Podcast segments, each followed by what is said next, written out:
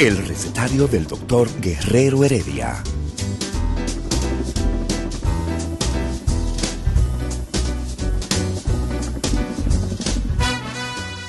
Una respuesta para cada pregunta.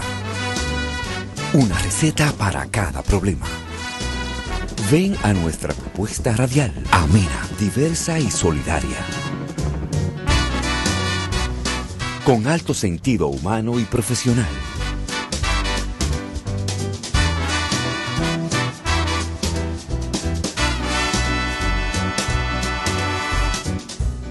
Buenos días. Bienvenidos al recetario del doctor Guerrero Heredia.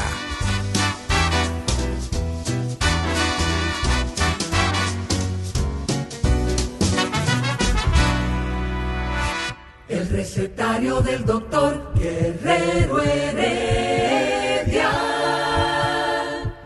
Continuamos, ¿no? Porque es una transición entre el rumbo de la mañana y el recetario de Guerrero Heredia. Hoy estamos hablando justamente de, de la mente, de la salud mental.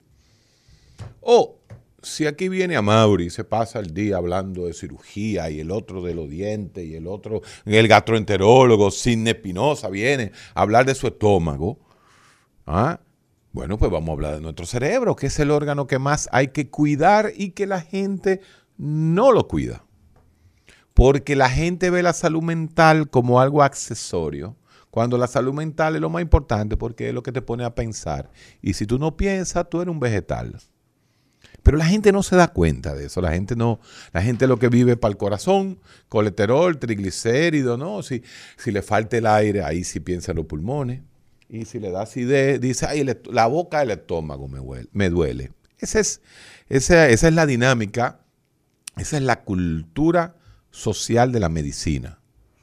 Pero nadie se acuerda que todo, todos esos aparatos que se dañan de nuestro cuerpo los rige un software que está allá arriba y se llama cerebro. Y el cerebro también necesita salud. El cerebro necesita tranquilidad, descanso, bebes un, traguito de vez en cuando, ¿verdad? Descansar, leer. El, cerebro no se cansa de leer, el cerebro no se cansa de aprender. Usted aprende hasta el mismo momento en que se muere. ¿Mm? Esa es la última lección que usted se aprende. Me voy. Y justamente eh, eso, eso. Usted, yo veo aquí no, que yo leo, pero que yo no tengo tiempo para leer, hermano. Usted léate en el baño. En el baño se lee. Cualquier momento usted lee. Lo que pasa es que esta época posmoderna nuestra y los celulares nos han puesto a nosotros, nos han acostumbrado a que después de una oración de tres eh, líneas ya usted se aburre. Por eso el meme se ha convertido en el, en, el, en, en, en, lo más importante. Por eso la gente lo que está haciendo es informándose a través de un meme. Y eso, eso, es, eso es fatal, el hecho de que a través de un meme uno se, se esté educando. Estoy en el aire, llámenme dentro de una hora, por favor. Pues si no, no, porque estos son los bancos, a los bancos hay que cogérselos, ahí me están clonando una tarjeta por ahí. Entonces, eh, hoy el tema es el tema que usted quiera. Cualquier pregunta sobre la mente, el pensamiento, las enfermedades mentales, la ansiedad, la depresión, la insomnia, la esquizofrenia, la locura, como, le, como, como era descubierta. ¿no? Usted nos llama a nosotros al 682-9850, que ya estamos en el momento del recetario 809 682 9850 es el teléfono local desde aquí Santiago, ¿no? Santiago estamos en Premium 101.1 y la línea internacional que es el 833 380 0062. Buenas.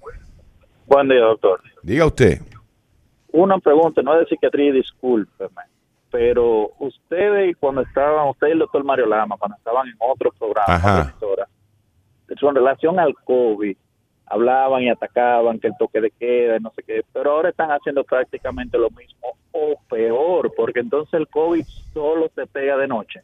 Acláreme dije eso, yo. Esas son palabras mías. Yo decía que, que de qué valía que usted fuera en un carro público con siete personas dentro del carro público que vienen de siete barrios diferentes a irse a hacer un toque de queda. Pero aparentemente lo que se evita con el toque de queda de noche es la manera más típica con que se pega el COVID, que es en las reuniones donde se bebe y la gente se quita la mascarilla. Esa es la única razón que yo veo por la cual hay que hacer cuarentena en la casa. Y Ahora, las autoridades no han pasado por donde ahora mismo, por la avenida Duarte. Por eso no mismo. ¿Cómo está eso? Por eso mismo, esa Duarte está ahora imposible. Ahora, ¿cómo se para eso? Con una cuarentena, 24 horas, se colapsa la economía y aquí la gente no tiene ni un peso para llevar a su casa. Entonces llega un momento, mm, llega una cosa es pararlo todo y otra cosa el equilibrio que tiene que tener el gobierno. Nosotros los médicos tenemos un discurso, que es el discurso médico. Si fuera por el colegio médico, aquí todavía se estuviera en cuarentena 24 horas, ¿o no? Entonces, eh, el- el discurso del presidente tiene que coger el discurso médico más el discurso económico y decir, ¿y cómo usted frena esa desenvoltura económica que está sucediendo en este preciso momento en la avenida Duarte, la Mella ya no, ¿verdad? La Mella está colapsada. No, la, la Mella Mella- también, la Duarte, la Mella, el Conde y todas las plazas del país. O sea, ¿cómo usted para eso? ¿Mm? Entonces ahí viene el equilibrio que, el equilibrio que hay que jugar. Eso, eso, eh, esa es la realidad, querido amigo. Mario Lama, no, yo no sé de Mario Lama. Tengo un mes que no, no hablo con él. Él está en el seguro. Él ayer logró que los médicos ganaran un 30% más y que se pensionaran con su último sueldo. ¿Usted, usted analizó esa parte? ¿O usted nada más me traía el venenito de, de lo de lo de fin de año? Ay, te fuiste. Se fue. Eh, Eso, eso fue lo que él me trajo. Señores, uno tiene 20 años en la radio, uno conoce al ciego, ¿cómo que dicen? Uno, al ciego durmiendo, mi hermano. Él viene a decirme eso, pero no me habló de lo que acaba de hacer Mario con Waldo Ariel. Buenos días. Recetario. Bueno, Heredia. Diga usted. Here- Heredia, ya hace- hace unos días que yo tenía una inquietud llamarlo para ver que, que me dé su opinión. Dímelo. Resulta que desde siempre yo fui un buen estudiante de matemáticas, ¿no? La- me apunté en la universidad, en Sí. ingeniería, incluso pasé las siete matemáticas en, cua- en cuatro semestres, la última saqué 99 en la UAS. Wow. pero por trabajo me desanimé y lo dejé. ¿Qué pasa? Que yo me soñaba cada rato que estaba estudiando Sí. y me levantaba como que me mortificaba. Resulta que luego de dos años decido hacer una licenciatura, la cual estoy terminando ahora, y ya esos sueños no volvieron. Entonces yo quiero saber si era la conciencia mortificando, o ¿qué, ¿qué usted me recomienda? ¿Qué usted dice con respecto? que estudie, que no deje de estudiar. Si te gustan las matemáticas, mira, hay muchísimas cosas que se relacionan con matemáticas. Yo, por ejemplo, soy, yo soy brutísimo para matemáticas. Realmente no, no te voy a decir que soy bruto, sino soy haragán. O sea, tú me pones a mí una ecuación de primer grado y, y yo me voy, me voy, me pongo a leer otra cosa. Igual que, igual que Ricardo Nieves, Ricardo era brutísimo en matemáticas. Si me escucha, me mata. Entonces, cada cerebro, tú tienes tu capacidad. Hay muchísimas cosas que, que se pueden estudiar. Ahora, mira, estas universidades andragógicas, estas universidades de la tercera edad son un éxito. Y tienen Sí, no. carrera, tienen carreras interesantísimas. Por ejemplo, si tú tienes una pequeña empresa y tú estudias y sabes matemática y estudias contabilidad, óyeme, a ti no se te va a escapar un peso. Sí. Un No, y con- peso. Con, con relación Heredia, lo que yo tengo es un, un gimnasio, estoy en Sí. el ámbito, yo estoy haciendo una licenciatura Claro. en la Universidad del País en nutrición, incluso estaba sacando Eso. un promedio que Sí. voy a hacer pasantía en enero y estoy promediando 91 puntos. La nutrición tiene hasta con muchas matemáticas porque hay que calcular Sí, calorías sí, y sí. todas esas cosas, el BMI. Eh, Eso, es- hermano, mire, estudie que eso es lo único que no duele. Estudiar es lo único que en la vida no duele. Así mismo es. Buenas, recetario. Sí, Sí, buen día, doctor. Eh, yo recientemente Sí. Leí un libro de Dostoyevsky, una novela. Wow. Fedor, El idiota. Fedor Dostoyevsky, El idiota, es uno- un cuento. Realmente eh, El idiota es un cuento junto con, eh, ahí está El jugador también de Dostoyevsky y sus grandes novelas. Tiene tres grandes novelas y tiene libros, cuentos como ese que tú dices. Están las tres grandes novelas de Dostoyevsky son Crimen y Castigo, ¿no? Que es la base de- del derecho de esta época, está, eh, se me fue la otra, Dios mío, Crimen y Castigo, los hermanos Karamazov. Ahí la cosa se pone dura, los hermanos Karamazov, Crimen y Castigo, esas son las dos grandes novelas de Fedor Dostoyevsky, pero es todo psicológico, es muy psicológico. Exact- exactamente, por eso precisamente eh, quería preguntarle, eh, bueno, si usted leyó el libro de- del idiota, el, pri- el Sí. príncipe, eh, yo quisiera saber cómo, desde el punto de vista psicológico, cuál es el cuadro clínico de ese personaje, porque me parece un personaje muy interesante que aparte de su ataque de epilepsia, como que presenta algunos rasgos psicológicos muy complejos que realmente me impactaron mucho, pero no realmente no sé la terminología porque no soy eh, un estudiante de medicina, nada por el estilo. Pero usted me podría describir eh, eh, qué psicológicamente, cuál es el estado de ese personaje princi- principal. Bueno, eh, yo no me recuerdo del personaje El Idiota en el cuento de Fedor Dostoyevsky, pero si me hablaste de esquizofrenia, eh, perdón, me hablaste de epilepsia, ese era uno de los temas principales. La epilepsia llevaba al paciente a alucinar. Pero si tú me recuerdas un poquito cuál era el personaje que tú quieres del, del idiota, cuál es el, el- personaje que tú quieres, eh, porque hay hasta película, ¿eh? Del idiota se hizo una película. ¿Cuál es el personaje que a ti te llama la atención? Si tú me lo dejas, el- yo lo puedo investigar inclusive. Ah, no, claro que sí, claro que sí. eh, eh, yo una próxima me comunico, pero sí, eh, eh, el príncipe Mishkin o Muishkin, dependiendo eh, de si se lee en inglés o en español, pero él es eh, un muchacho súper sacrificado, dígase que él Ya, ya me ya recuerdo exactamente. Pero ¿qué, qué le pasaba? Dime. Exacto. Bueno, lo que sucede es que en el caso del príncipe, él eh, siempre anteponía el bien de los demás ante su propio bien, dígase así. O Ya, sea, él ya. era una persona Sí, exactamente que en un punto eh, decidió autosacrificarse Sí. a casarse o a, a unirse con la que era el amor de su vida o, o la persona de la que él estaba enamorado. Entonces, me parece muy interesante eso. Y no creo que eso tenga que ver con el hecho de que él era epiléptico, digo yo, no sé. Bueno, lo que pasa es que antes toda, todo, lo, todo lo que era la locura se consideraba epilepsia. Inclusive después se demuestra que la epilepsia es positiva para algunas enfermedades mentales, por de ahí sale la, la terapia electroshock. Eh, como te digo, los, lo- los personajes de ficción, los personajes de cuento, sí emanan ¿ah? una, una, lo que se llama una reacción psicológica típica. Del idiota no me, no, no me acuerdo, la leí hace muchos años.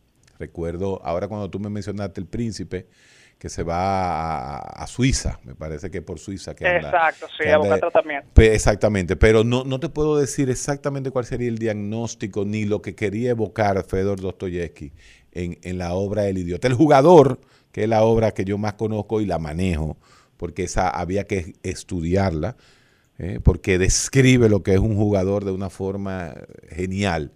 Pero te, voy- te prometo que si tú me llamas en un par de semanas, eh, me voy a revisar un poquito el idiota para ver cuál era el el- eh, la patología del personaje. Excelente, doctor. Muchas gracias entonces. Buenas. Buenas. Sí, doctor Leredia. Esa gente que el- se oye ahí está, lo están escuchando por el internet, ¿verdad? Sí, el poeta Bájale, ve- bájale un poquito, que, que se está escuchando. Aló, que se fue. Aló, aló. Buenas. Buenas. Buenas. Dígame. Doctor, es una pregunta. Mire, cuando yo tengo relación sexual con mi esposa, Sí. cuando eh, yo estoy eyaculando que termino, siento como un pequeñito calambre. Sí. Como eso es Muy como un común. stop. Muy común. Entonces, Muy común, amigo. El calambre, el dolor de cabeza poscoital se produce por la contracción muscular en el momento. Hay posiciones que te llevan a ti a eh, eh, tener predisposición a las contracturas musculares, principalmente de los músculos del cuello y de la cabeza. De ahí es que vienen. Eh, tú lo que tienes que buscar son posiciones donde no tengas lo que se llama, cuando venga la eyaculación, no tenga una contracción muscular generalizada. ¿Mm? Cambia la posición, eso es todo. No tienes que cambiar más nada. Cuidado contigo, eh, que lo único que hay que cambiar es la posición. Así que no me cambia la doña. Que te cambie él a ti fácil. Ella te cambia a ti de una vez. Buenas. Aló, Sí, dígame. Sí, doctor Heredia, Premio Nacional de Medicina. Yo. No, el, Premio Nacional de Medicina fue el doctor Cruz y Minian. Pero A usted noso- se- a usted se lo nosotros nos dieron, dieron un no, reconocimiento. A nosotros nos dieron un reconocimiento dentro de la premiación al doctor Cruz y Minian. Ah, no sabía, no sabía. Sí. Felicidades como quiera. Es que acuérdate que Cruz Jiménez tiene 90 años y yo tengo, yo tengo, todavía soy un niño, entonces a él fue que lo estábamos, lo estábamos premiando. Cuéntame. el poeta Misa, el poeta culto, reportando audiencia. Mira, eso está muy bien. Déjeme decirle que yo- eh, mi pastor insiste en que prefieren escucharlo. Oye, Pero algo tiene usted que yo lo- lo- lo- todavía lo sigo. bueno, eh, usted ha resistido mucho seguirme siguiendo, yo se lo agradezco. Buenas. Buenas. Ajá. Nadie me ha felicitado al doctor Mario Lama, ¿verdad? Pues yo le felicito. Al doctor Mario Lama. Tú llamas para felicitar a Mario Lama. Sí, por, lo, por, por el logro que tuvo ayer con los médicos. Ah, Bueno, eso fue el presidente Luis Abinader. Mario simplemente es una ficha de, de- de este gobierno, pero quien verdaderamente hay que felicitar, si queremos felicitar a alguien, es al presidente Luis Abinader. Sí, pero le insistió. Eh, Él luchó mucho. eso es verdad, eso es verdad. Vamos, vamos a darle, vamos a darle al César lo que es del César. Sí, felicidades vamos. para usted también. No, bueno, gracias. No. Buenas. Buenas. Buen día, doctor Guerrero. Dígame. Me gustaría ver su opinión, por favor, sobre un individuo que tiene 10 años tomando 0.25 miligramos de alprazolam, Ok. 2.5 miligramos de melatonina Sí. y lo combina con té de tilo y manzanilla para poder reconciliar un fin el sueño en la noche. Sí. ¿Lo está haciendo bien o mal o Mira, qué podría pasar? Mira, mira qué interesante tu punto. El hecho de que él esté tomando la misma cantidad, 0.25 de alprazolam y 2.5 miligramos de melatonina, si duerme con eso, que continúe así, porque ambas moléculas están a bajas dosis. Ahora, si usted como todo el mundo quisiera dejar de tomar medicamentos para dormir, entonces eso es un lío. ¿Usted sabe por qué es un lío? Porque lo que más se necesita para la higiene del sueño es disciplina. Y lo único que no tenemos los dominicanos es disciplina. Entonces, si yo le digo a usted ahora mismo, mire, cero dormir durante el día. Levántese siempre a la misma hora. Usted pone su horario a las 7 de la mañana y usted se acuesta hoy a las 5 y media bebiendo, para usted nada más le tocó dormir hora y media. Y si usted comienza a hacer esa parte y otras cosas que uno le explica, entonces usted puede comenzar a dejar de tomar los fármacos para dormir. Se puede, pero es bien difícil porque se necesita una dosis muy grande de disciplina 500 miligramos. Y ese es más difícil, por lo tanto usted se va a seguir tomando su alprazolam de 0.25 y su melatonina. Así que el día que usted quiera dejar de beber pastillas para dormir, tiene que disciplinarse. Y a pesar de eso, mucha gente va a seguir necesitando algún tipo de sustancia hipnótica, así se llama, hipnótica, sustancias que estimulan a dormir. Buenas. Buenas. Sí, buena, doctor Guerrero Heredia. Sí, señor, aquí estamos en el recetario. Reciba saludos desde aquí, desde Massachusetts. Massachusetts. Aquiles Méndez, un hermano suyo de crianza. Eh, Aquiles, cuénteme, ¿cómo estamos? Óigame, no gozándome con usted, doctor. Somos dos los evangélicos que lo escuchamos, no podemos dejar de oírlo yo. Es verdad. Lo último que se pierde es la fe. Así mismo es, no, no, pero es que el evangélico, desde Sí, los tres grandes reformadores, Zwinglio en Suiza, eh, Lutero en Alemania, y el otro, el, el- el francés, me fue el nombre ahora, Zwinglio, Calvino, y Calvino en... Miguel Núñez, su amigo ahí. Ah, no, espérate, espérate. Acuérdate que Miguel Núñez es mi colega médico. American Board Certified en Internal Medicine y en infectología. Ese es Miguel Núñez. Entonces, ese es lo primero. Y ahora, en los últimos 20 años, creo que él ah, está ejerciendo más su, su- la parte pastoral, ¿no? Pero como yo siempre le digo a él, Miguel, no cuelgues el estetoscopio, que mucha gente te necesita. Y tú lo ves, el pobre, por más que quiera dedicarse, termina yendo a la clínica a ver pacientes. Ese es un matatán. Se le quiere y se le respeta. Buenas. Buenas. Doctor, qué bueno que me comunico con usted. Excelente programa, le doy seguimiento siempre. Gracias, hermano. Mire, doctor, tengo una inquietud o una preocupación más bien. Yo tengo una sobrina que tiene 13 años. Sí. Ella ha venido de un hogar disfuncional, vamos a decir, eh, entre sus padres. Mi abuela, que es quien la está criando, eh, está la niña un poquito rebelde por las cosas, pero lo que me preocupa es que en varias ocasiones ha dicho de una forma eh, extraña que se quiere quitar la vida, que se va a tirar del techo y que si que su mamá no le hace caso, que su papá la abandonó.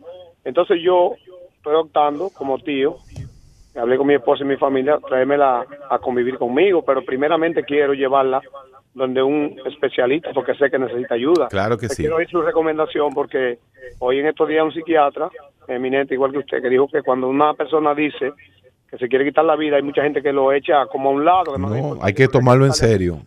entonces, eh, primeramente quiero llevarla de un psiquiatra. No tengo quizás los recursos para llevarla de alguien que sea, pero un psiquiatra que usted me recomiende o si usted podía. Acuérdate que lo barato sale caro. Escúchame, Sí. escúchame, por- escúchame en el aire.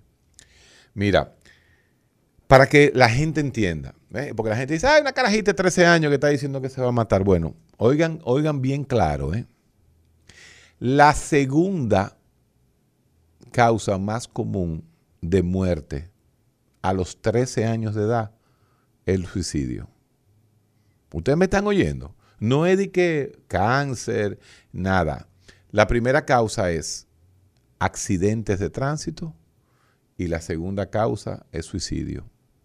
Ustedes me están escuchando lo serio que es cuando una persona dice de 13 años que se quiere matar. Entonces, esa niña, esa niña debe ser evaluada por un equipo de psiquiatras y los psiquiatras decidir si hay que medicar y que si también hay que enviarla para que haga psicoterapia.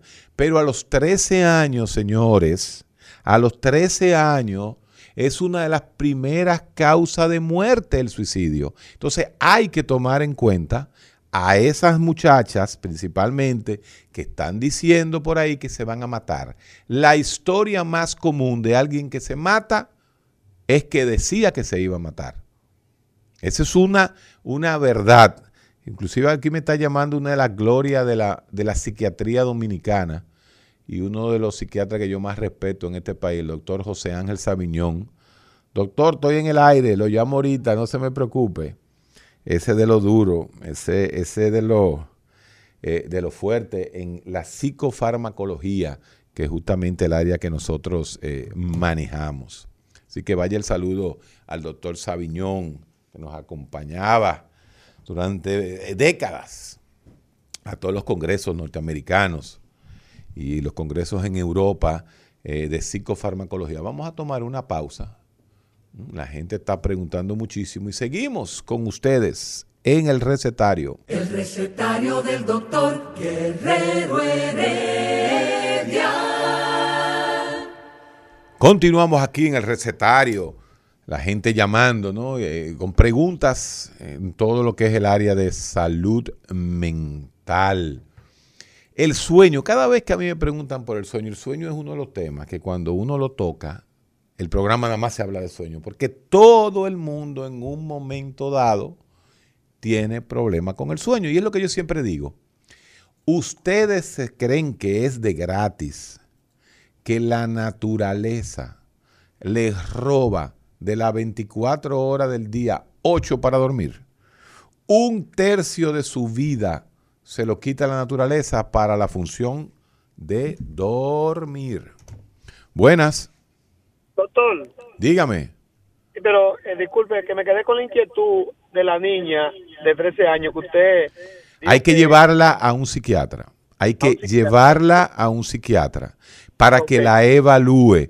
Los psiquiatras de adolescentes normalmente vienen entrenados por la parte de la, eh, eh, de la psiquiatría infantil, pero si ya la niña se formó, si ya la niña se desarrolló, si ya la niña tuvo su menarquia, que es su primera menstruación, entonces ella puede ser vista por un psiquiatra general. ¿Te Sí, puedes- ella se formó. bueno, Ella se- entonces ella tiene que ir donde un psiquiatra para evaluarse, porque esa es la edad donde aparecen los trastornos de la personalidad que son típicos en esos hogares disfuncionales, en esos hogares donde las niñas no tienen esa identificación con una figura materna estable y posiblemente el papá ande por ahí. O al revés, pero lo que te quiero decir es que debe ser evaluada. ¿Tú quieres que tu hija... Que yo me la traiga conmigo, ¿verdad? Mientras tanto. Bueno, manito, él es, ella es hija de quién, de un hermano o una hermana tuya. Hermana, de mi hermana. Tu hija de tu hermana. Y tu hermana vive fuera Exactamente. y no Entonces, tiene capacidad de eh, eh, eh, estar. No, no puedo. Bueno, tú sabes quién es vital en que tú te traigas a tu sobrina, Ajá. tu mujer. Sí, claro, si tu ya está. mujer es una persona que va a sacrificarse, aleluya, porque lo, lo más importante en la vida es hacer el bien y más a un niño. Sí. Pero tan pronto tú tengas esa niña, tú tienes que ir a evaluar a esa niña Sí, en, sí, en sí, un psiquiatra, ¿ok? Yo, yo te voy a dar el teléfono de neurociencias Sí, hágame favor. para que le hagas una cita a ella con Sí, la sí. doctora Marcela Musa. Por favor, sí. El teléfono es, tú llamas al 809 al 227 Ajá. 5424. 24 doctora. Doctora Musa, M-U-S-A, Musa. Usted le dice que usted está llamando de parte del recetario Guerrero Heredia, que el doctor me dio el teléfono para que le hiciera una cita a esa jovencita con la doctora Musa. ¿Ok? Muchas gracias, doctor. se A tus órdenes, manito. Buenas. Buenas. Sí, diga usted. Doctor Guerrero, un placer saludarle por aquí. Igualmente, ¿Sabe hermano. que en la otra casa con usted estaban, ustedes hicieron un programa acerca de la, la fisiología del pensamiento? Sí. la gente piensa. Ok. Ese programa yo lo escuchaba, pero salía del carro y no lo escuché completo y después no lo pude conseguir. A ver si usted puede repetir ese programa por aquí ahora. Imagínate, tú sabes, ese es un programa, yo tengo que comenzarlo con nieve a las diez y media en el rumbo de la mañana y de Sí. ahí seguirlo en todas las diez y media y seguir la transición para hablar de cómo el ser humano piensa. No, pero lo vamos a hacer, no te preocupes. Sería interesante. Sigue pensando que ya, si tú estás pensando, estás ejerciendo el, la característica humana más importante que nos dieron, que es Excelente. pensar. Así mismo es. Buenas, Bueno, doctor, diga usted. sí, yo quería preguntarle, mire, esa pregunta va tanto para el ámbito legal como de salud. ¿Qué sucede? Aquí muchas veces se legisla sin tomar en cuenta al peatón, Sí, al que anda a pie. sí, Porque, por ejemplo, yo a veces eh, salgo temprano de mi casa, sea a hacer ejercicio o hacer una diligencia, madrugo, y entonces me encuentro, me encuentro con que, con que aparecen unos perros en la calle, Sí. en la lata, que ponen a uno en peligro, sí, que pueden morder y pegarme una rabia. sí. Entonces, hay una contradicción porque hay una ley que prohíbe que los animales se le Sí, sí, eso es un lío. Tú acabas de, te- tú acabas de tocar un tema que es un lío. Nada, por, por- por- por- porque esos animales se recojan Así mismo es. y ponen en peligro a- a- al peatón. Así es. Entonces, ¿qué hacer? Mira, eh, eh, ahí hay un equilibrio, hay que hacer un equilibrio y tú tienes toda la razón.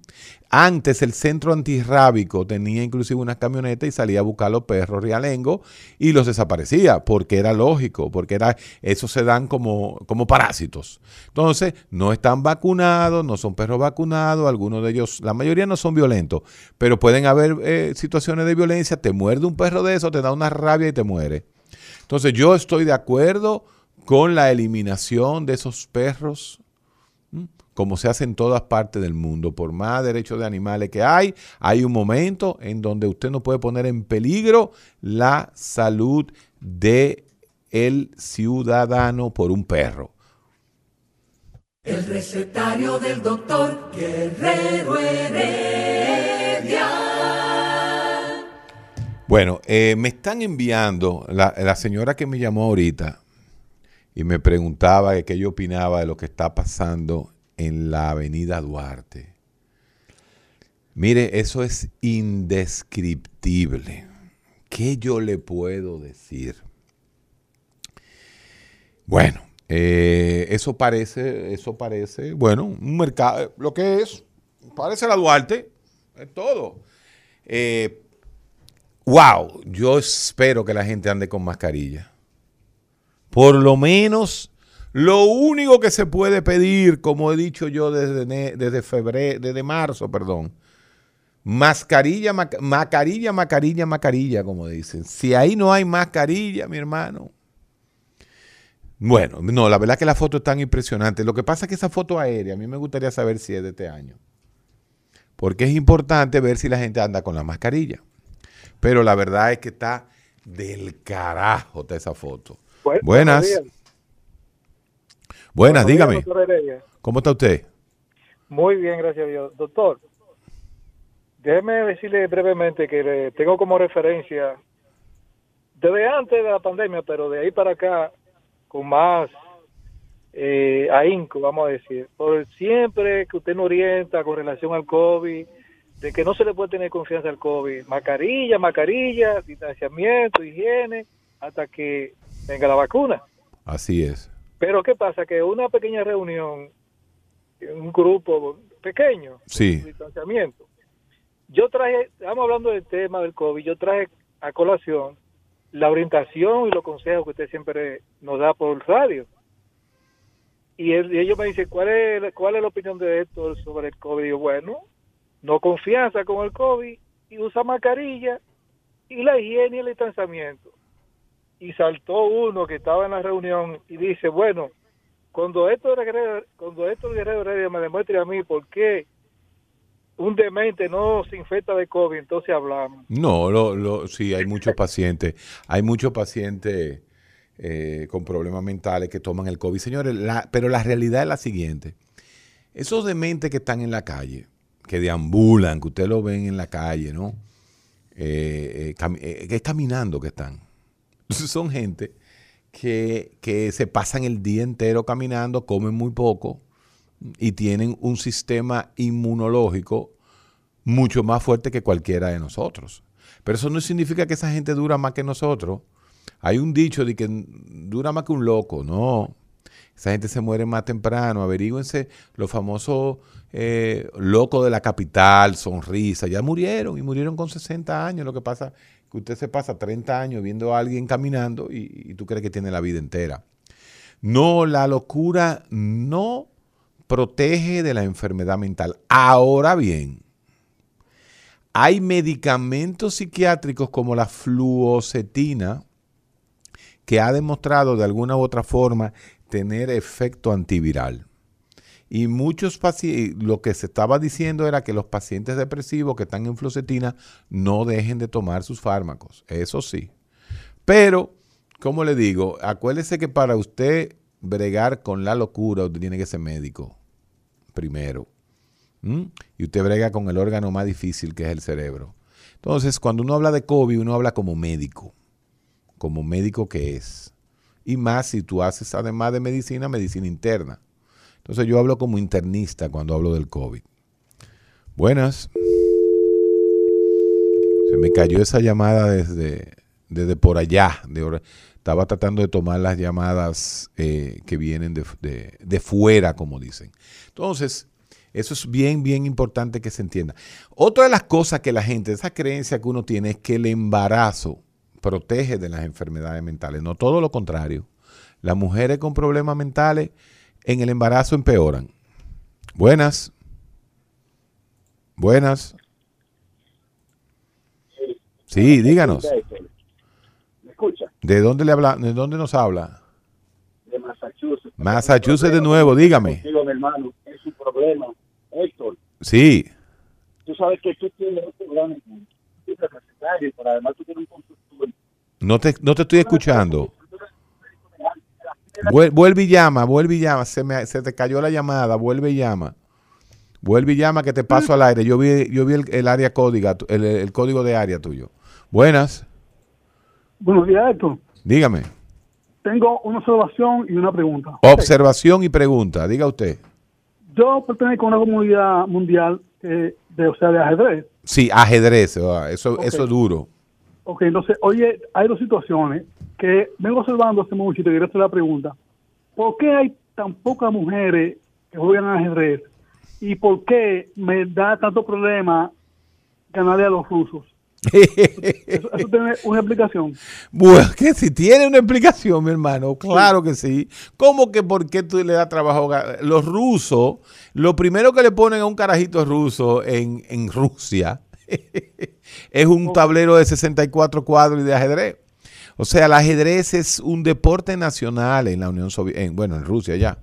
Eh, Es un deporte nacional realmente. Con respecto a las mujeres, hay algo cultural, ¿eh? Hay du- mujeres durísimas. Ahora mismo hay una serie en Netflix. Sí, en Netflix, ¿no? Claro, Esa- sí, eso es increíble. esa muchacha- Queen Gambit. Esa, esa Increíble. misma. eh, genial. yo no la, no la he terminado. La vi algo y vi que era un ajedrecista que juega Rapid Trans. Pero no, mi hermano, es que, es que están acostumbrados. Es como que tú me digas a mí ahora mismo, que me llamo un ruso y me diga a mí, hermano, ¿por qué yo aparo diferente a un dominicano? Eh, ¿Por qué yo no sé batear como batean los dominicanos? Eso es eso. La- eh, el ajedrez es el deporte nacional de la Unión Soviética. De, era de la Unión Soviética, no sé ahora en Rusia.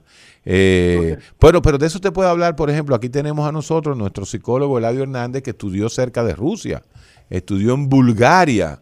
En Bulgaria se jugaba ajedrez, Eladio. Bastante, Bastante, ¿no? En, la- en lo- todos los parques Pero los búlgaros básicamente eran de pesa y poco, polo acuático. Sí. Eh, Jugaban polo acuático también, nada- nada- nadadores. y lucha. y Ahora, lucha déjeme decirle, dele para allá que usted está jugando contra los rusos. Eh.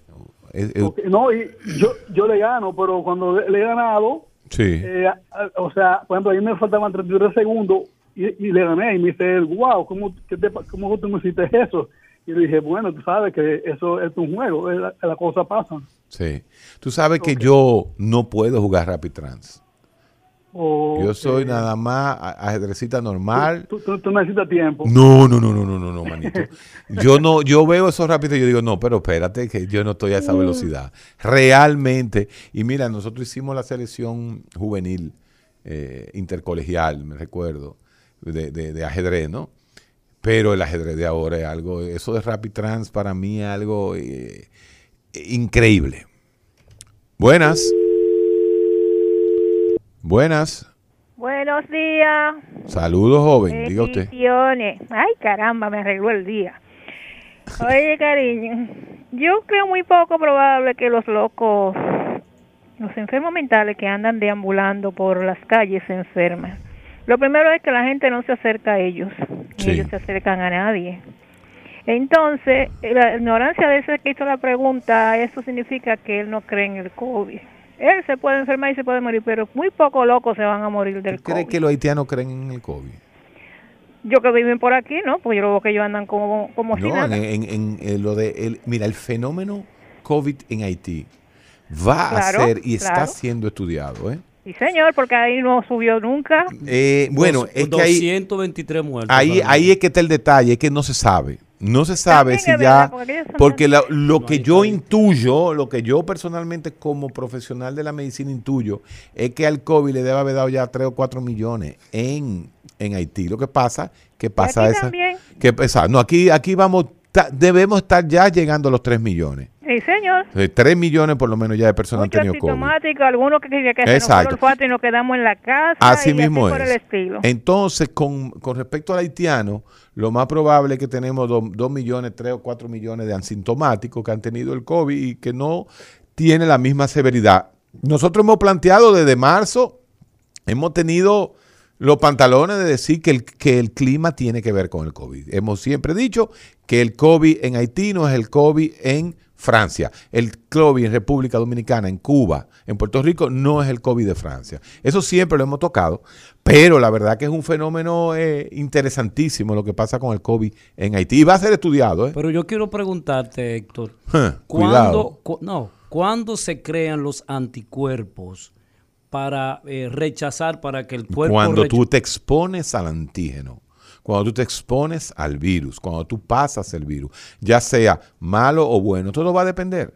O sea, que todos esos Ya, asintomáticos probables ya tan- tienen los anticuerpos. Sí, Es sí. como una vacuna. Sí, claro, ya están vacunados.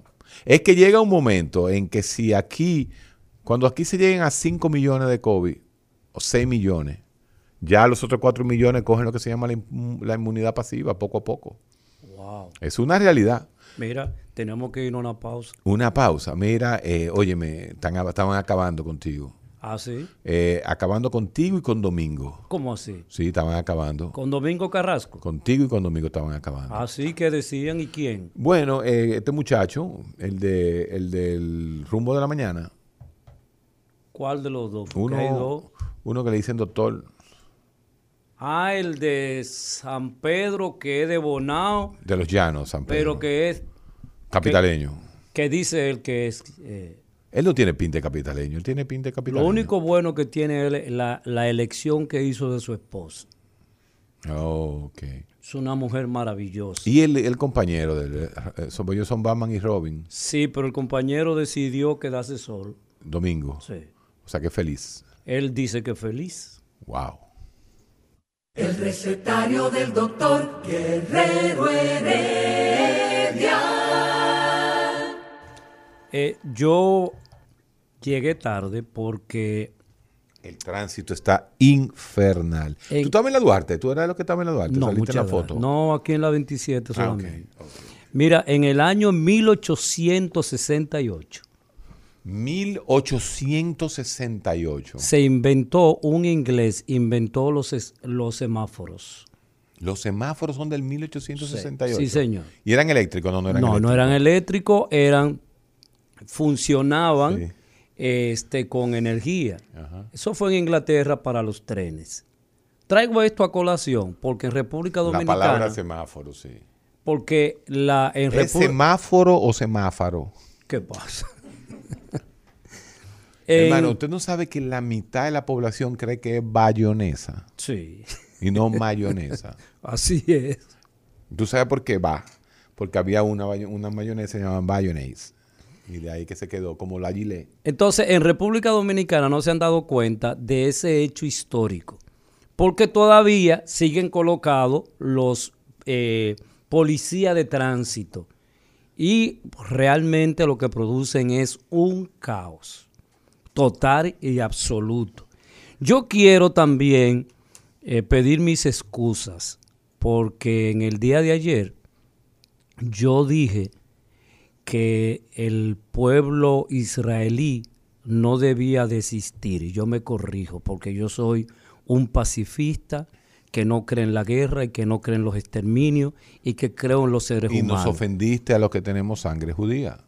Y yo quiero justamente pedir excusa por esa expresión eh, que dije el día de ayer, pero eh, cuando las personas quieren hacer las fantasías con relación a la creación, a veces yo salgo de control y no tengo las, las palabras precisas para decir lo que realmente yo quiero mencionar. Pero al, al- a los religiosos, al pueblo judío, yo pido mis excusas porque ese es un pueblo que ha dado... El pueblo elegido. Bueno, Está el bien. pueblo elegido. Pero un pueblo elegido no mata a... con más premios y- Nobel pero- que todos Pero los un pueblo juntos. elegido, No, un- no comience, un pueblo te elegido no, ayer, ¿eh? extermina No, dos, no. dos comunidades de manera total. no, parece que lo lo. Lo desaparecieron de la No, faz de la no, tierra. No, me venga con eso. Lo Mira, desaparecieron. mejor quédate diciendo lo que dijiste, que ya lo muchas dañaste, gracias, ¿eh? Muchas gracias. No, no, No, pero no, tú no, quieres no, no justificarlo y justificable. No me encuerde a mí con lo. Pero que- sé real. No. Sé ¿exterminio real. de qué tú estás? Israel recibe mil millones Ay, no, de no, no, dólares no, no, no, déjate de mensuales de, eso. Estados Unidos, por déjate favor. de eso, déjate de eso. Déjate de eso, mijo. Déjate de Pero eso. yo Pon otro al- tema. Mejor vete, vete para el tránsito, ven. y- Me voy- me regreso al Quédate tránsito. atrapado en el tránsito. me dice la gente, la gente me está llamando, señor, y reportándome, escuchándonos desde el automóvil, de que el, el país está colapsado. El La tránsito capital- la está capital está colapsado. Vamos a ver si ahora Massachusetts puede hablar con nosotros. Buenas. Buenas. Adelante, Massachusetts. No se oye. ¿Qué- Boston. Massachusetts. Adelante, Massachusetts. En Lawrence, Buenas. donde viven Sí, buenas. ¿Me escucha ahora? Perfectamente, dígame. Perfecto, hermano. Hermano, mira, yo no acostumbro a felicitar a las personas que hacen su trabajo bien todos los días, porque ese es su deber. Y si Claro. se equivoca hay que atacarlo. Ahora, aquellas personas que trascienden, sí hay que darle su mérito, sí hay que felicitarlo.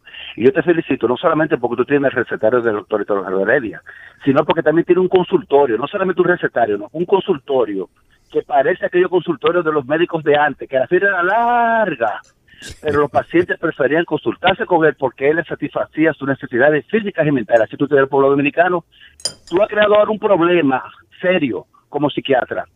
Y es que ahora el pueblo dominicano está adicto a tu programa. Qué bueno. Mira a ver cómo tú le buscas solución a eso. ¿eh? Gracias, hermano. Gracias, hermano. Tú sabes que yo me comí un puerco una vez en... En, en Loren. en- no, ahí allá mismo, en... ¿Cómo se llama, Dios mío? En Dorchester, allá en Boston. Óyeme, qué, qué puerco que estaba bueno, hermano. Unas cajas, una caja, una caja negra, una caja como china. Caja china. Dije caja negra, caja negra, la, la de los aviones. una caja china, mi hermano. Y ese puerco, eso salía que parecía galletica. Wow. A mí me tiene que haber subido el colesterol a 4000 ese día, mínimo. Yo no paré de comer puerco. Pero en Boston viven muchos dominicanos. ¿eh? Mucho vanilejo. Y mucho vanilejo de tu Mucho origen. Este, Así es, mi padre tenía como siete primo hermanos guerreros allá en Bani, en, en Boston. A propósito, un señor eh, de, la, de la caverna Sí. que aparece Un señor de la caverna. que aparece después de- Quédeseme ahí en el aire, quédese ahí, que te- está hablando el cavernícola, espérese. eh, eh, que aparece después del show del mediodía. ¿Es familia tuya? José Baez Guerrero. Ah, sí, yo creo que así que sí. Baez Guerrero, sí, Ah. Baez Guerrero, el, el que tira la cápsula, mi Sí, amigo, sí. claro que sí, que es familia mía. ¿Qué pasa? No, simplemente Él es un tipo de la caverna. Para mí sí. Bueno, usted tiene, usted tiene su, su opinión Sí, sobre yo él. sí. Buenas, Buena, doctor. diga usted. Doctor, una pregunta, o más bien eh, un análisis suyo con su sapiencia.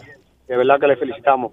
Doctor, esas personas que tienden a, a cometer suicidio después que maltratan a una mujer, eso aquí, eh, yo mismo no he sentido como que le han dado ese, esa, ese estudio profundo, aunque usted ha hablado mucho de eso.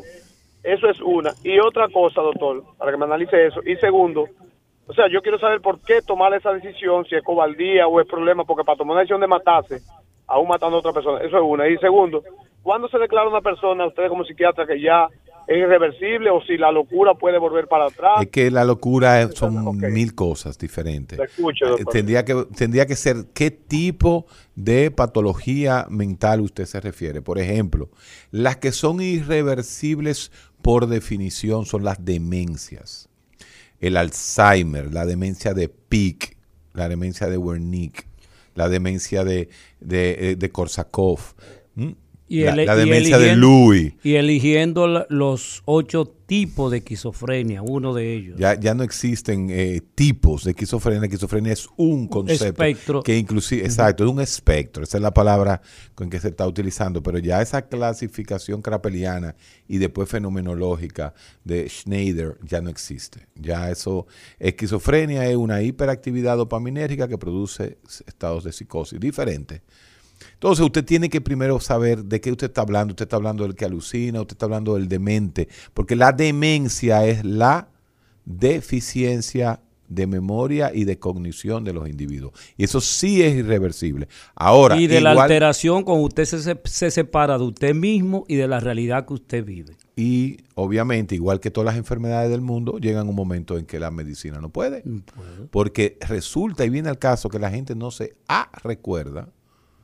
¿Eh? La gente no se ah, recuerda que todos nos morimos. Por lo tanto, los médicos llegamos hasta un punto, porque todo el mundo se va a morir por más buen médico que usted tenga y por más buena medic- medicación que usted tenga. Y por más rico que Ahí sea. es que viene un, sí, hay mucha gente que es muy malagradecida. ¿Cómo así? O tú te pasas 30 años siendo el cardiólogo de Juan Pérez. Y todo bien. Y resulta que a Juan Pérez le da un infarto y se muere. De una vez sale un familiar. No, a él no lo trataron bien. O sea, el tipo se pasa 30 años tratando a Juan Pérez y cuando se muere siempre terminan mal con el médico que los atendió la vida entera. La ley del talión, mi hermano. Pero, Acuérdese que en la ley del talión al médico lo enterraban con el rey cuando se moría. Sí. Todavía ese concepto Pero espera, eh, hay, hay una parte de la, de la pregunta de la persona Sí. que nos llamó sumamente interesante.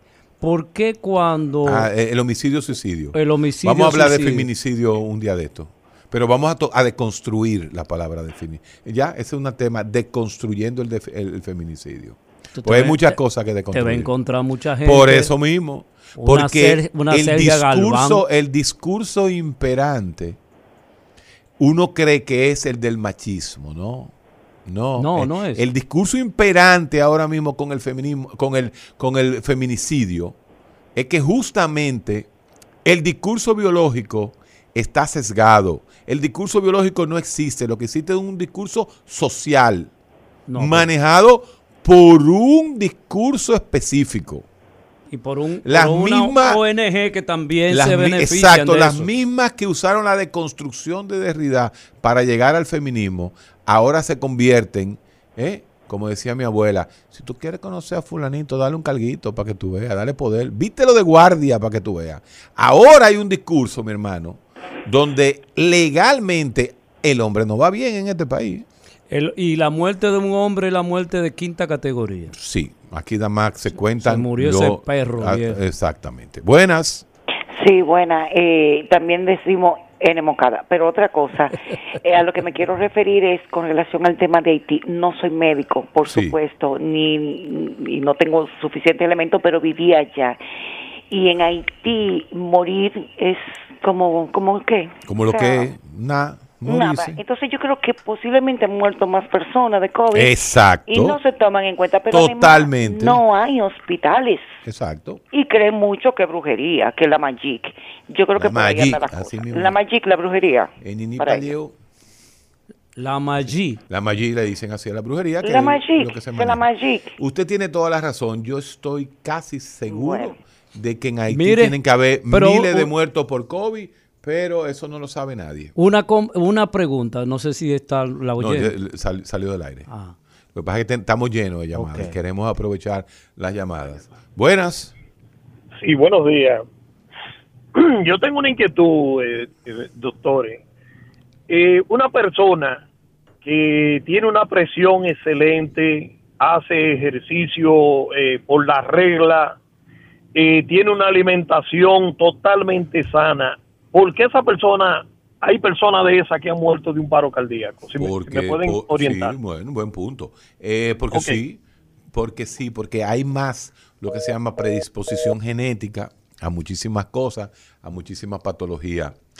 Eso que usted dice así. Predisposición genética. Sí, hay predisposición genética, hay hipercolesterolemias, hay, hay, hay, hay enfermedades Que- que- que tú naciste de la con pared ella. del corazón, hay enfermedades que producen an- an- aneurisma, por más bien que usted esté, señores, hay nadadores que se mueren nadando. Entonces, obviamente, ¿cuál es el punto importante? El punto importante es que si usted, si usted tiene una vida saludable, usted tiene el colesterol bajito, la presión controlada, la gran mayoría de las personas que están como usted tienen menos riesgos de un infarto que aquellas personas que no están controladas como usted, pero no significa nada. Señores, todos nos vamos a morir. El más sano goza menos y se muere igual que el que goza. Por ejemplo, lo- lo- los vegetarianos. pues, Es una vez. Tú te imaginas la vida entera. Tú te imaginas que tú no puedes probar esa galletica de chicharrón. ¿eh? Que tú te pases la vida de que comiendo molondrón a los Lidia Soto. Mentira. Lidia Soto comemos fongo y de todo. Vámonos a la pausa. El recetario del doctor Guerrero Heredia. Eh, estamos en Navidad, digo, ya pronto el jueves estaremos celebrando la Nochebuena. Y la Señores, familia, no salgan si usted no tiene. Así es. Mira cómo está eso, lleno de carros, se ve de aquí. Desde la ventana sur de Rumba 98.5 Y- FM. y yo no me imagino estar sentado en la mesa y después de la cena, ¿verdad? Sí. Que uno se deleita con eso, conversa con la familia, tiene otra, otro ambiente en ese momento. Yo no me imagino a Ricardo Nieves. ¿Tú sabes lo que él cena el, el 24? ¿Qué es lo que él cena? Él primero cena a las 7 de la tarde porque a él le cae mal la comida tarde. Óyeme, Ricardo es eh, frágil. Ricardo, Ricardo nada más le falta haber nacido eh, así un riquito blanquito, eh, pero Ah, sí. eh, eh, su mente es como un riquito blanquito Oh, oh. de ahí de, de- de Noruega. ¿En serio? Sí. ¿Tú sabes lo que él come ¿Qué es el día de come? Navidad? Tilapia. A él le preparan su Es tilapia. el recuerdo de San Pedro. Sí, no, no, pero una tilapia francesa. Francesa. Ah, pero ese hombre es privoncita. Tú no lo has visto, tú no lo has visto. El, Ah. el- el corte que él coge. Tú no lo has visto a él cuando, cuando él sale en los videos de él, que eso es agarrándose su saquito. Por eso su es que él nada más compra en un supermercado francés que hay aquí. Exactamente. Entonces Ah. él tiene su tilapia porque él piensa vivir 113 años. Epa. Pero un tipo que no se ha metido un pedazo de chicharrón con un buen trago de romo, él no Y sabe él- lo que... él habrá probado No, el no romo sé. él. Yo, bueno, acuérdate que, en- que ah, por ahí había mucho triculí, por donde, Por donde él viene. por él nació. Él nació en la zona del triculí. Y la caña, la Y la caña, mi hermano, todo triculí, clerén. Trementina, clerén y bongo. Porque él tenía, donde él vivía, él tenía que caminar aproximadamente dos kilómetros dentro del cañaveral para poder salir a la civilización. ¿Es verdad? Sí. Ok. Y ese es el que come tilapia. Sí. Ah, y con una... Ah, y no le pone mantequilla. Eso es como con un, una cosita especial que le hace. Él. Entonces él come, se come una tilapia eh, a la plancha con brócoli, con brócoli y el otro, ¿cómo que se llama? El, el coliflor. Con brócoli, coliflor y dos espárragos. Ay, qué tierno. Sí, dos espárragos el día de Navidad. O sea, cero pastelito, cero ensalada rusa. Cero cerdo. Cero cerdo, cero pollo. Y- eh, y ensalada cero- rusa. Cero pastel en hoja. que de rusa. rusa, coño, no tiene nada. No, él se come su tilapia con coliflor y eh, eh, brócoli. Ya entiendo. Entonces él va a durar 116 años. Él nos va- 116. eso sí, nos va a enterrar a todos nosotros. Eso, eso asegúralo. Porque él no Asegura- se estresa tampoco. No, no, no. eh, no, no se incomoda mucho y tú supieras. A ver, el que no se incomoda es domingo. ¿Cómo fue? Pero domingo come de todo. Domingo tú lo llevas a comerse un chivo y se come un chivo. es más, más real. Sí, sí, sí, sí, claro, claro, claro, claro. ¿Tú te imaginas una- un, un- un chivo y que tú no comas chivo, mi hermano? Sarciado. ¿Tú crees que, que Domingo Páez es una persona de la oposición, aunque él esté en el poder? Sí, él, él es, él es auténtico en eso. Auténtico. Es una de las personas más auténticas que yo conozco. Se llama Domingo Páez. Roca izquierda por naturaleza. Naturaleza. sí. Y estoy de acuerdo con él. Sí. Y eh, él- tú me dijiste que él se va para allá, para donde nació él, Él es de, de- de allá, de Sabana, Sabana de la Mar. Nietzsche, eso Di es que a- precioso por ahí. Y que tiene un encargo de... No, no será antes No, que él organizaba. era antes eh, que- antes le organizaba viajes, me parece. Tengo, Que tengo- no son ilegales porque el mar es de No, yo no he dicho que son ilegales, yo dije que él organizaba El mar viajes. es de todos. En Sabana de la Mar organizar viajes, ¿tienen que ser ilegales No. los viajes? ¿Cuál es el aeropuerto más cerca? Ah, no, está ahí el de Bávaro. El de Bávaro. Y el de, o el de la Romana, Y le van a hacer uno ahí en Sabana de la Mar. Eso está, eso está por verse. Señores, se acabó la cuerda. Ya le, le dimos mucha cuerda a Ricardo. Pero yo también nosotros tenemos que vengarnos porque ellos viven atacándonos a nosotros. Así es. ¿Verdad que sí? Diciéndonos, diciéndote Es a más, vamos a hacer una encuesta, preguntar a la gente si, si la gente está de acuerdo que nosotros también le demos cuerda a Ricardo. Porque él- ellos dicen que tú y eres otra bo- cosa, boticario. El boticario nos dicen a nosotros. ¿Tú sabes a quién ataca muchísimo? Yo ¿A le da muchísima cuerda a Fafa.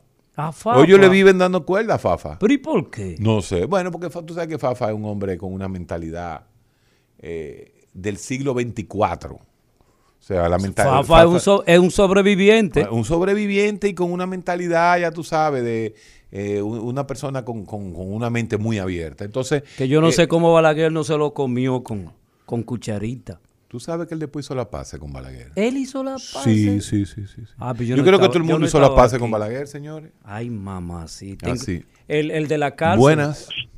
Buenas, Diga usted. ¿cómo están, doctores? Aquí dando cuerda, dígame. Eh, sí, mire, hablando de cuerda, yo creo que usted también fue un chin desconsiderado con Fafa ayer. Yo. Sí, doctor Heredia. ¿Qué yo dije a Fafa? Fafa. Cu- Cuando dijo que Fafa, que Eury Cabral era discípulo de Fafa. Ah, no, pero eso es verdad. No, eso es verdad. No, Eso es verdad, es verdad. Eury es de. eh, no, pero tampoco me ataque a Eury. Eury es, pana mía. Acuérdate que Eury y yo venimos de la misma escuela. Eh, pero Paf, eh, Eury era del bloque socialista que manejaba Fafa. Sí. Pues, doctor, pues entonces a Fafa le pasó lo mismo que a Juan Bosch. Y, Al eh, final déjalo ahí, déjalo ahí. No, hombre. No me, no me ataque a los muchachos. Claro que le pasó igual que a Juan Bosch. Buenas. Buenas. Hermano. Diga. Felicidades. Gracias, hermano. Démenle cuerda a Ricardo. ¿Sabes que Gra- Ricardo lo llamé yo justamente para eso, para que no me le pusiera ese sobrenombre a ustedes?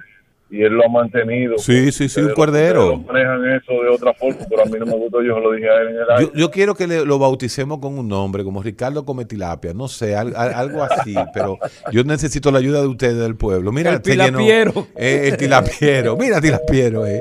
Y que no bebe, el, el que no bebe, no, no.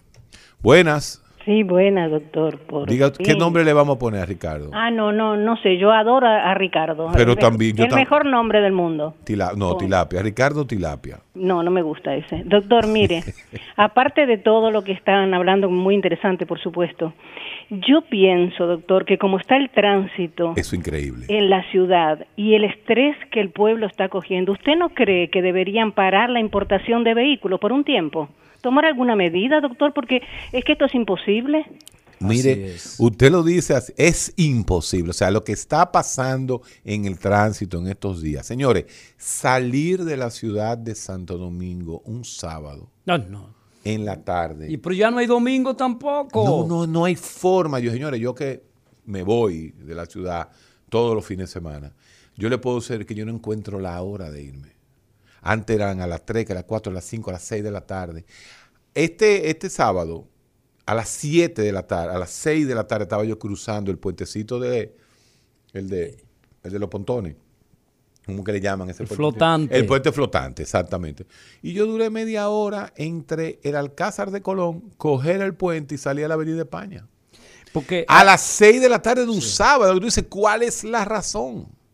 Porque hay un asunto, mientras no se resuelva el, el transporte público Y la, y la educación. capital tenga, por lo menos la capital y Santiago, que son las, las dos eh, eh, localidades de mayor tránsito, hasta que no se organice, eh, se organice de manera civilizada el, el- el transporte público, tendremos todos esos problemas porque la gente compra carro para solucionar un problema y además de la educación y además con una cosa que tú no estás que tú no estás de acuerdo verificar a quién tú le das una licencia Bueno, buenas. Buenas. Diga usted. ¿Cómo estamos, Héctor? Bien, hermano. Mira, que están hablando de Sabana de la Mar. Sí. Y este es el gentilicio más... Sabana Eh, de la Marense. No. Pero es Zorrilla que me habla. Sí. Ese es mi hermano, Zorrilla. No, Sabana la Marino. ¿Cómo se llaman tú? No, Zorrilla maneja una línea de fármacos que son, bueno, se usa muchísimo. Está el Certabilex. Y el Espinela. Y la Espinela, que es el citalopram, el Certabilex, así mismo. Y uno que yo mencioné ahorita, yo mencioné la fluocetina. Y la fluocetina del amigo Zorrilla es Retaker. Vaya su anuncio. Bueno, gracias. Me llevaste mi vinito, Eh, Saludos, claro, y las cavas. que, la, que la. ¿Verdad? Llevo una, llevo una caja. Qué lambón yo soy. Es más, te, te va del aire. Bye, zorrilla, bye. Gracias.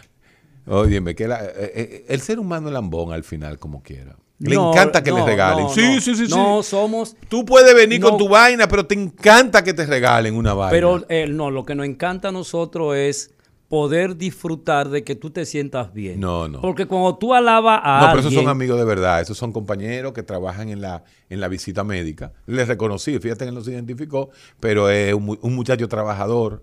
Yo lo conocí en la época que Zorrilla estaba en Pfizer. La Pfizer, la famosa Pfizer.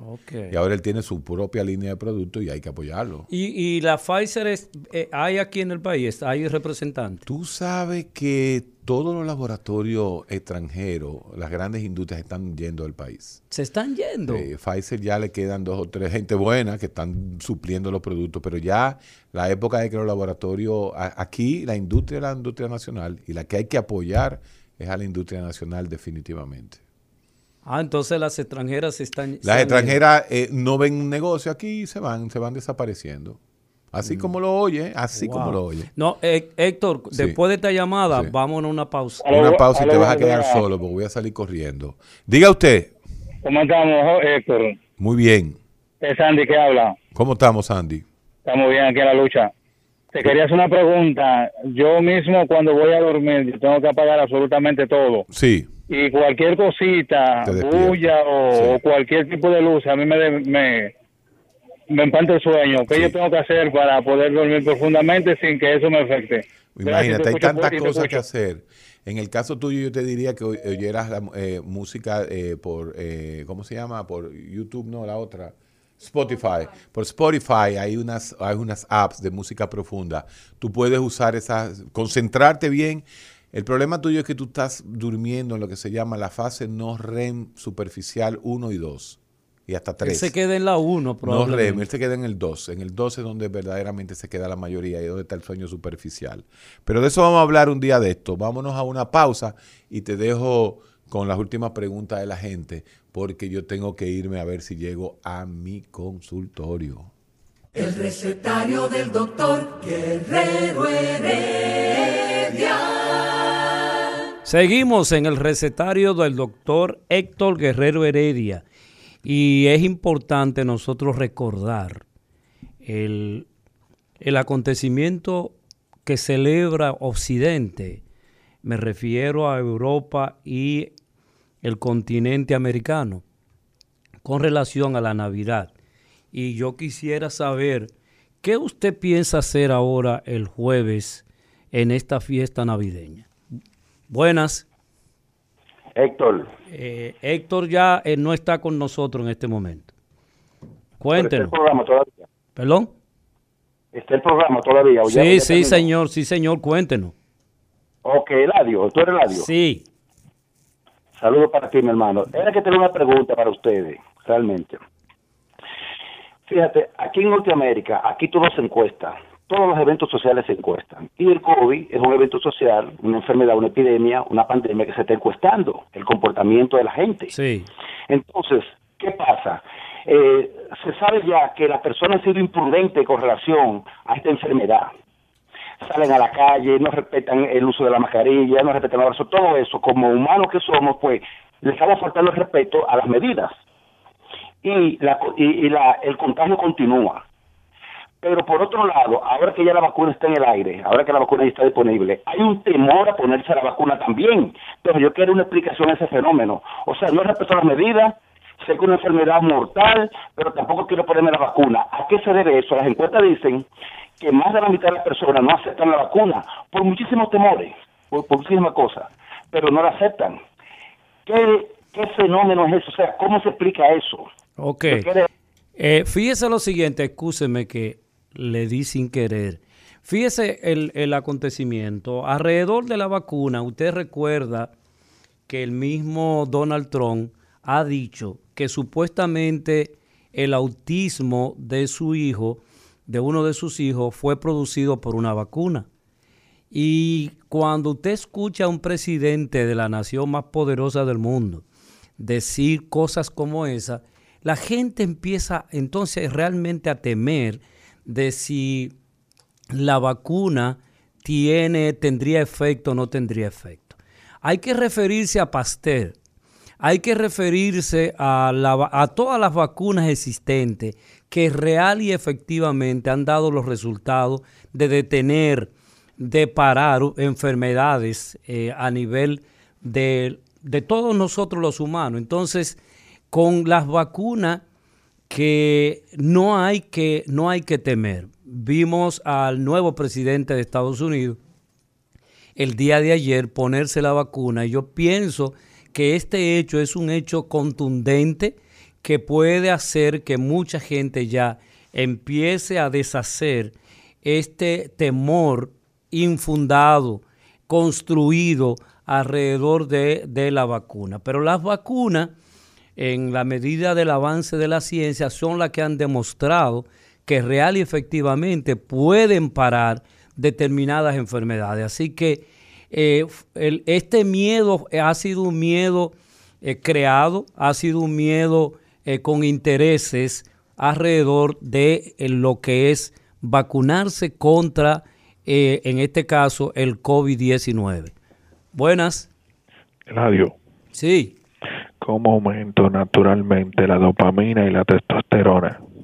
¿Perdón?